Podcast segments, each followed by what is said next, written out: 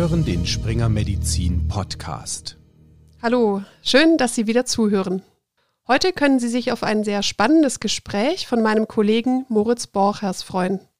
Er hat zum Thema künstliche Intelligenz in der Medizin mit dem Internisten und Forscher Professor Jakob Kater gesprochen.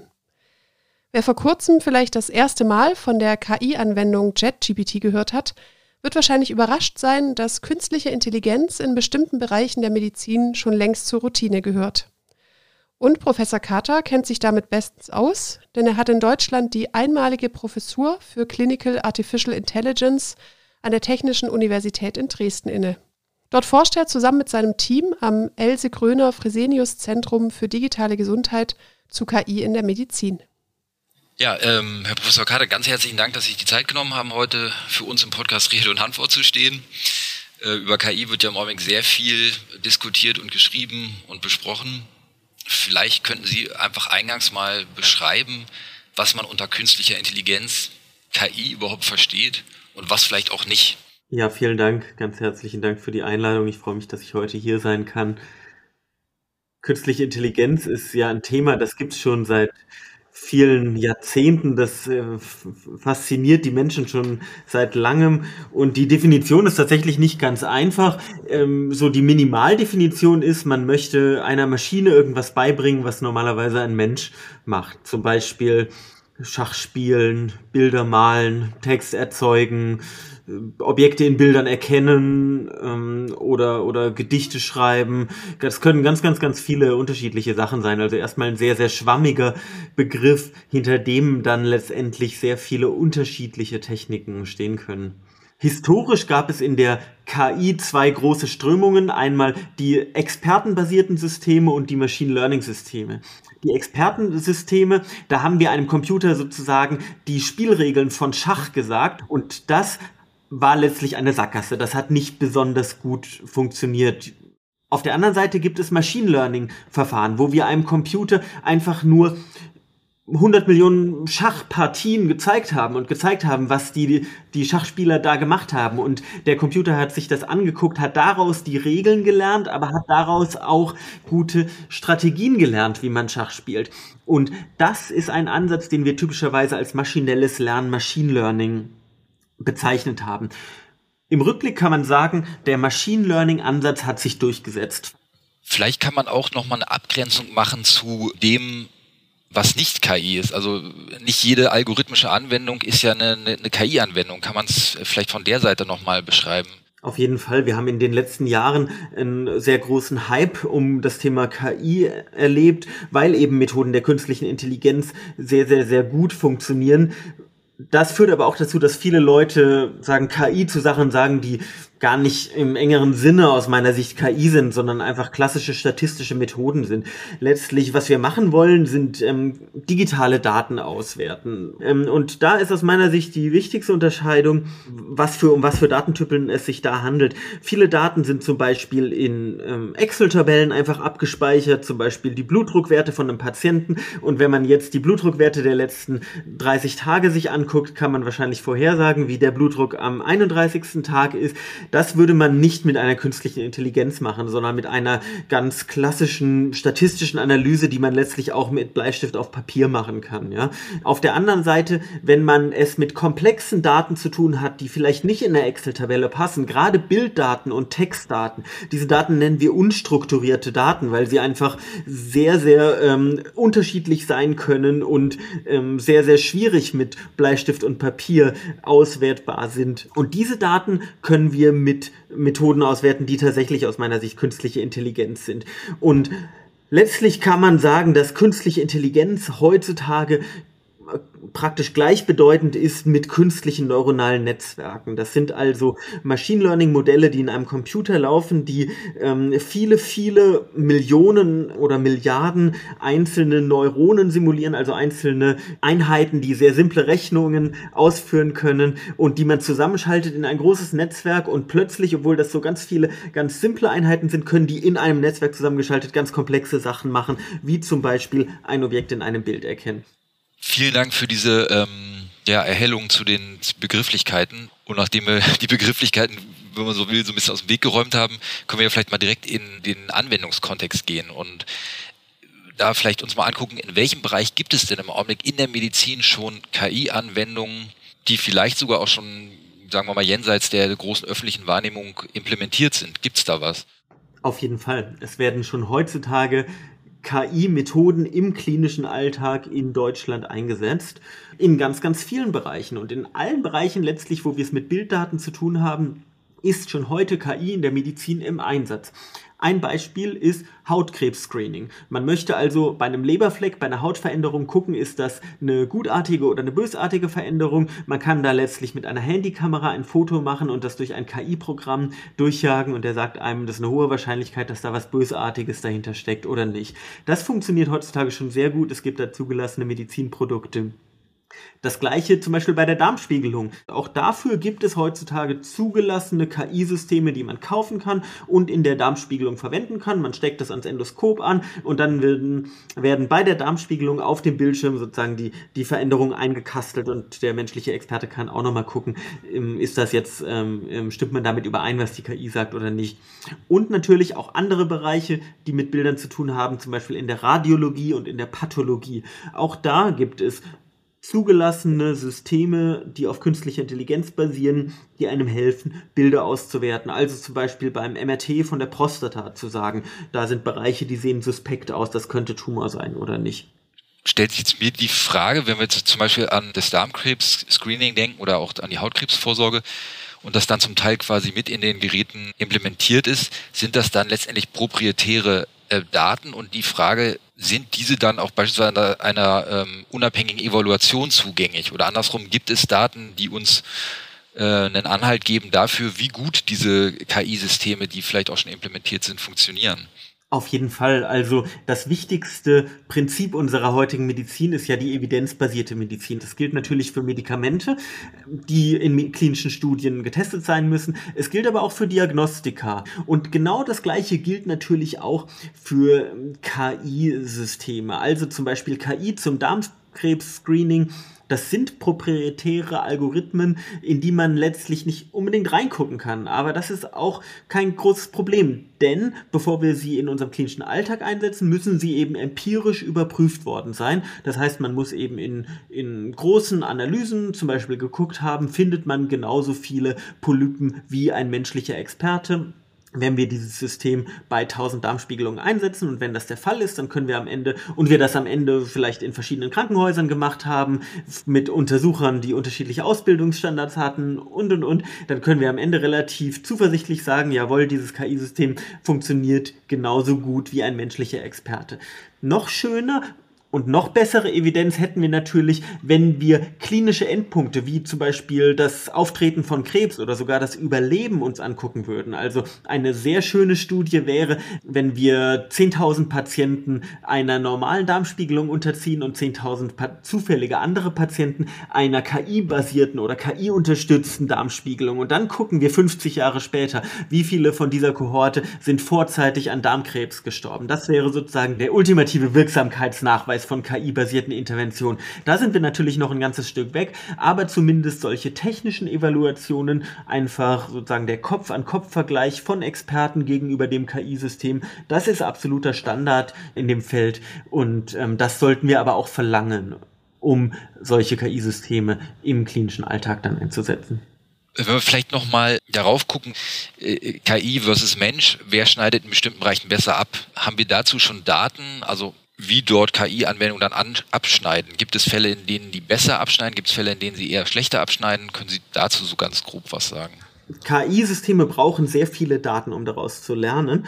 In Bereichen, wo wir sehr viele Daten in gleichbleibender Qualität haben, erreichen KI-Systeme mittlerweile relativ einfach das Niveau von menschlichen Experten. Zum Beispiel im Beurteilen von Hautveränderungen auf Fotos, zum Beispiel im Finden von Polypen in der Darmspiegelung oder auch im Finden von Prostatakarzinomgewebe in histopathologischen Bildern.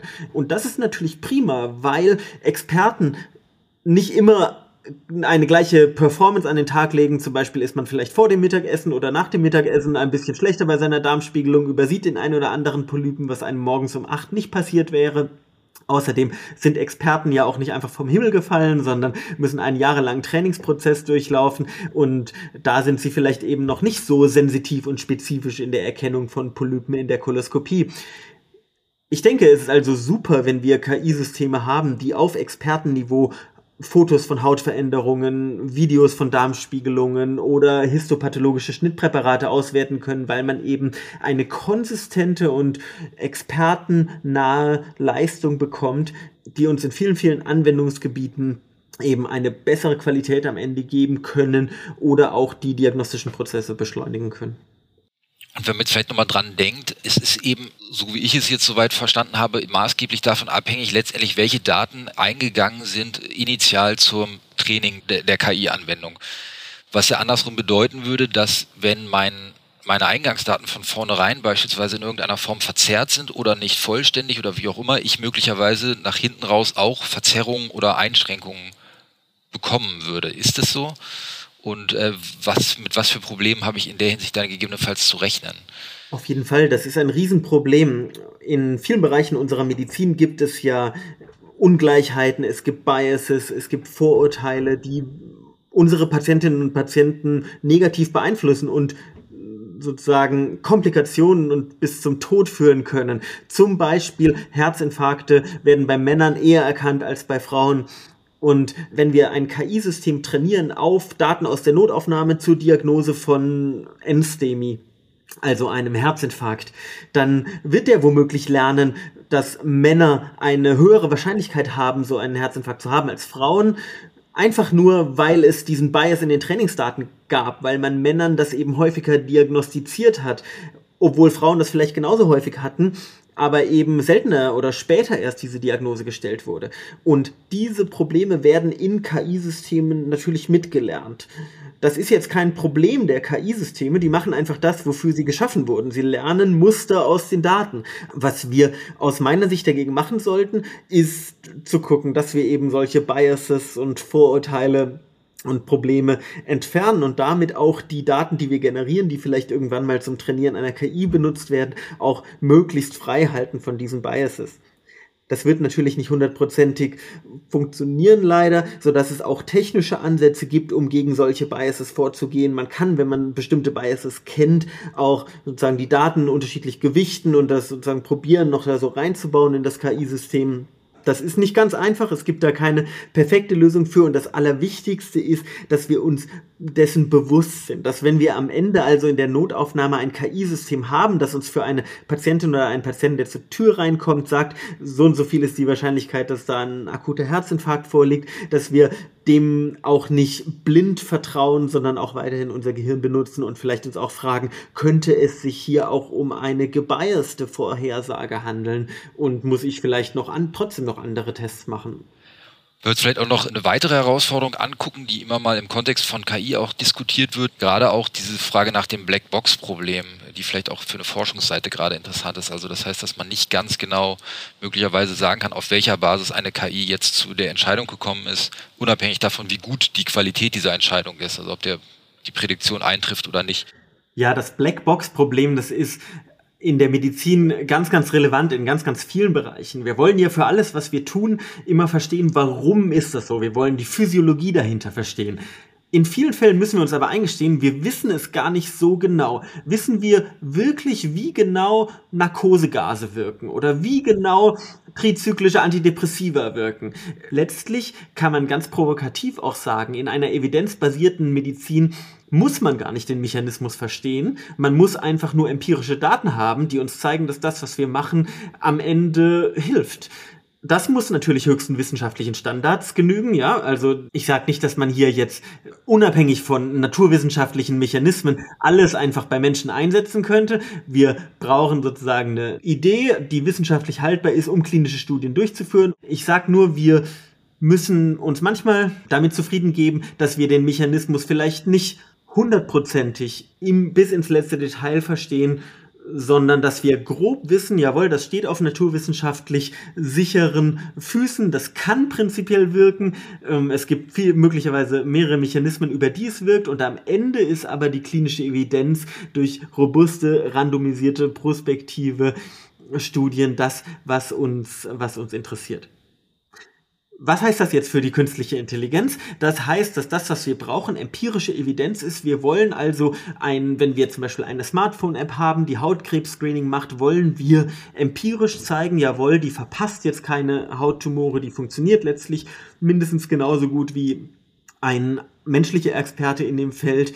Wir wollen auch prinzipiell verstehen, wie funktioniert das. Äh, zumindest wollen wir zum Beispiel wissen, der guckt jetzt auf den, auf den Leberfleck selbst und nicht so sehr auf die umliegende Haut. Wie es dann aber genau im Detail im neuronalen Netzwerk zugeht und welche, welche Mikrostrukturen davon erkannt werden. Da gibt es Techniken, um das zu visualisieren und das ist total spannend wissenschaftlich. Das ist aber nicht immer möglich, das bis ins letzte Detail sozusagen aufzudröseln und vielleicht auch nicht immer nötig, wenn wir empirische Evidenz haben. Aber auch das ist eben ein, ähm, ein Gegenstand der Diskussion. Es gibt eben Puristen, die sagen, wir möchten alles wirklich ins Detail verstehen. Wir brauchen auch bei künstlicher Intelligenz ähm, komplette Erklärbarkeit und müssen jeden einzelnen Schritt ähm, da drin verstehen. Und dann gibt es vielleicht die andere Seite, die Pragmatiker, die sagen, wenn wir solide empirische Evidenz haben, dann reicht uns auch so ein grobes Verständnis, dass das, was die künstliche Intelligenz in diesen Daten sieht, auch irgendwie grob Sinn macht, aber wir müssen nicht jedes einzelne Neuron in diesen neuronalen Netzwerken 100% im Detail verstehen mir als Laie drängt sich da die Idee auf, dass es vielleicht in dem Moment relevanter werden könnte, zu verstehen, wie die KI vorgeht, wenn ich feststelle, die Prädiktion gelingt nicht so, wie ich mir das ähm, erhofft habe, oder ich klassifiziere zu viele Fälle beispielsweise als äh, tumorpositiv, die es gar nicht sind. Dann ist es ja vielleicht interessant zu wissen, warum klappt das nicht so, wie ich mir das äh, vorgestellt habe. Ist das ein Fall, wo ich vielleicht versuchen würde, eher zu verstehen, welche ähm, Aspekte zieht die KI heran, um zu äh, prädizieren, um, als in Fällen, wo ich feststelle, das funktioniert alles wunderbar. Auf jeden Fall, das ist genau, genau so machen wir es in unseren Forschungsprojekten. Zum Beispiel, wenn wir KI-Methoden entwickeln, um pathologische Schnittpräparate von Tumoren auszuwerten. Dann bauen wir ein neues äh, Softwaresystem letztlich, was diese Auswertung macht. Wir gucken uns am Ende auf anderen Patientengruppen an, wie gut hat das funktioniert. Und was wir dann machen, ist uns diese Failure Cases angucken. Also diese Fälle, wo es eben nicht funktioniert hat. Und was wir oftmals sehen, zum Beispiel im Bereich der Histopathologie, ist, dass dann Artefakte in den Daten sind. Dass also genau die Patienten, wo das Gewebe gefaltet war oder wo das zerrissen war, dass da die Vorhersage nicht gut funktioniert hat. Auf der anderen Seite, was wir finden, ist manchmal auch Fälle, wo uns das, wo uns die künstliche Intelligenz eine Vorhersage macht, die nicht mit dem Goldstandard übereinstimmt, aber wir finden irgendwie keinen richtigen Grund und dann gucken wir uns das tiefer an und dann sehen wir, hups, der Goldstandard war falsch. Also das passiert ja auch, es gibt ja keinen perfekten Test, alle Tests sind fehlerbehaftet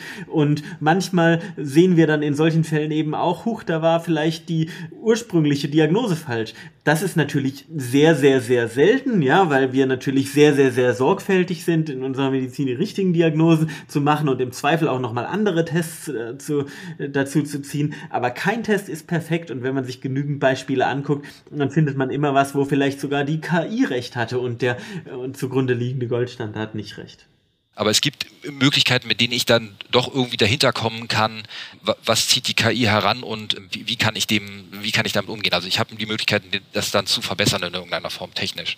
Es gibt Methoden, die wir standardmäßig auch einsetzen, wenn wir neue KI-Systeme in meiner Arbeitsgruppe entwickeln, ähm, wie wir dann visualisieren, auf welche Bereiche in den Bildern zum Beispiel die KI geguckt hat. Und das sind dann, das sind dann sogenannte Heatmaps, solche Landkarten gucken wir uns dann an und dann leuchten einzelne Bereiche auf, auf die die KI geguckt hat. Und das machen wir routinemäßig, ähm, um eben auszuschließen, dass auf irgendwelche Artefakte einfach nur geguckt wurde. Es gibt da viele Beispiele aus der Vergangenheit, zum Beispiel man möchte Fotos von Hautveränderungen klassifizieren in gutartig oder bösartig und man trainiert ein KI-System darauf und es funktioniert perfekt. Und ein Beispiel aus der Vergangenheit war, dass, dass bei den Hautveränderungen, die aussahen, als wäre als es Krebs, da hatte schon die Untersucherin oder der Untersucher ein Lineal daneben gelegt, um das direkt mit auszumessen, weil man das eben machen muss bei einem Melanom und dann hat die KI nur gelernt zu gucken, ist da ein Lineal, ja oder nein.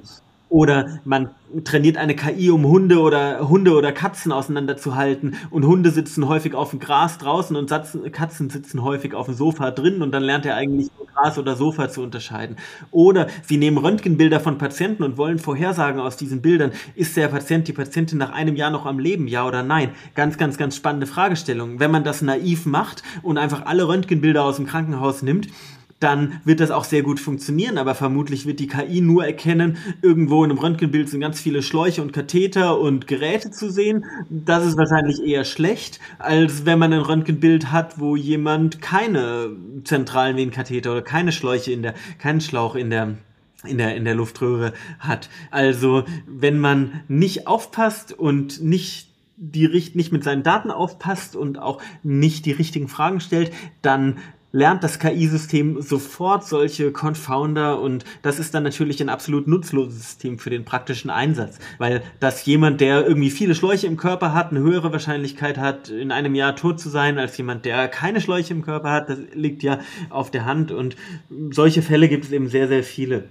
Wie können wir uns davor schützen? Was wir brauchen, ist externe Validierung von solchen KI-Systemen. Wenn wir also ein KI-System zur Auswertung von Röntgen-Thorax-Bildern trainiert haben und es funktioniert gut in meiner Trainingskohorte, aber auch gut in vier, fünf anderen Kohorten, die vielleicht aus anderen Ländern kommen, mit anderen Röntgengeräten aufgenommen wurden, in anderen Kliniken aufgenommen wurden, dann vertraue ich diesem System viel mehr, als wenn es immer nur auf, auf Daten aus einer Klinik trainiert und evaluiert wurde. Wenn wir gegen Ende nochmal auf die Trainingsdaten gucken, ist es so im Augenblick, dass diese äh, KI-Anwendungen letztendlich auf einmaligen Trainingsereignis basieren oder haben wir es schon mit KI-Anwendungen zu tun, die kontinuierlich sozusagen weiter lernen und sich weiter trainieren? Die KI-Methoden, die momentan im klinischen Einsatz sind, die sind statisch. Die wurden einmal trainiert und die verändern sich nicht mehr, die lernen nicht dazu, sondern die machen immer das Gleiche. Natürlich würde es total Sinn machen, wenn wir KI-Systeme in den klinischen Einsatz bringen, die sich auch unterwegs verbessern, die zum Beispiel auch Biases merken und, und dann sich entsprechend anpassen. Und generell gilt ja, je mehr Daten, desto besser ist am Ende die Leistung. Also würde es natürlich schon, schon daher Sinn machen, ein KI-System, das man eh mehrere Jahre laufen lässt, auch im, im Lauf dieser Zeit Besser werden zu lassen.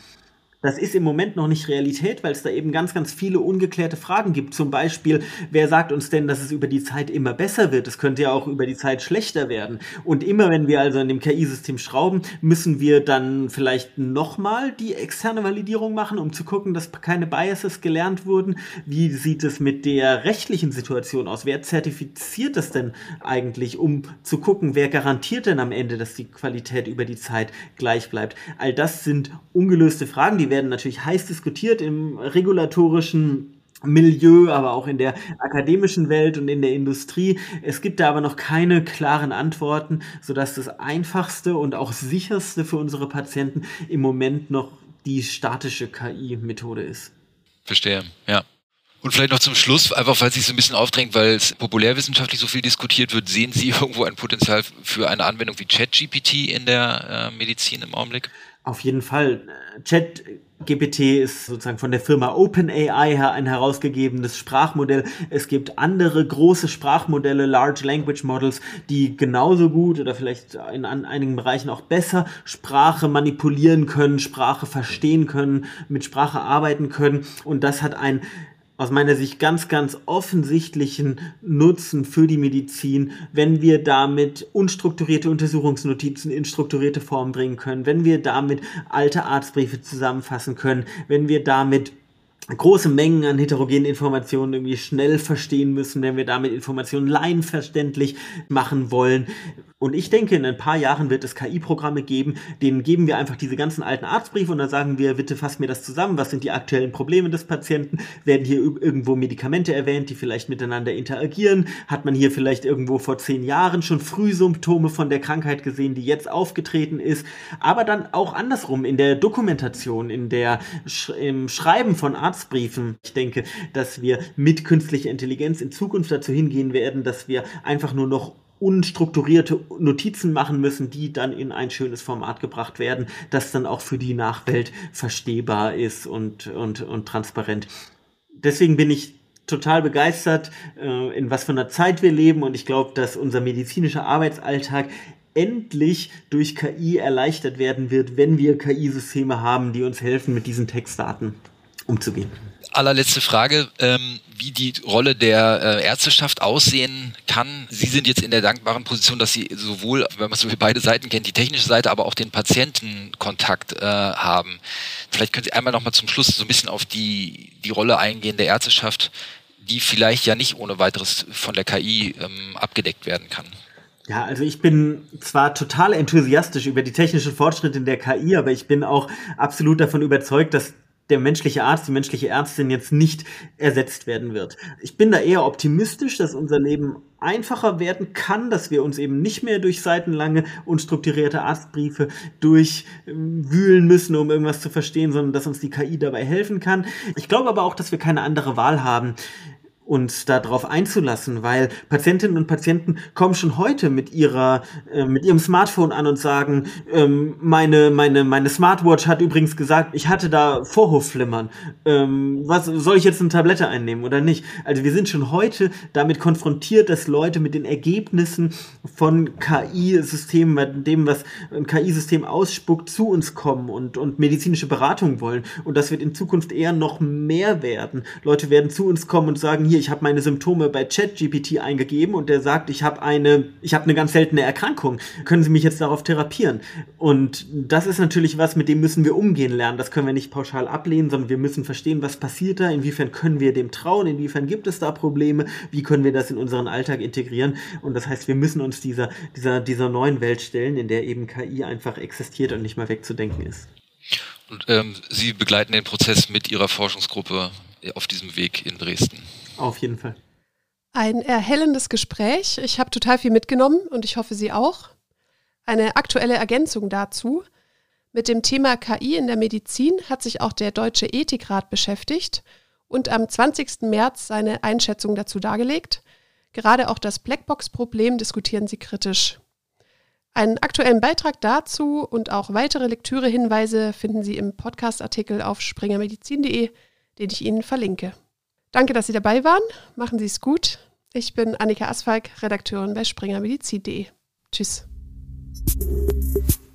Die in diesem Podcast vermittelten Inhalte unterliegen dem wissenschaftlichen Wandel des Faches und erheben nicht den Anspruch auf Vollständigkeit.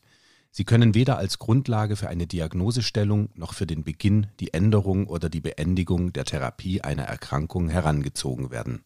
Sie ersetzen in keinem Fall eine persönliche ärztliche Beratung.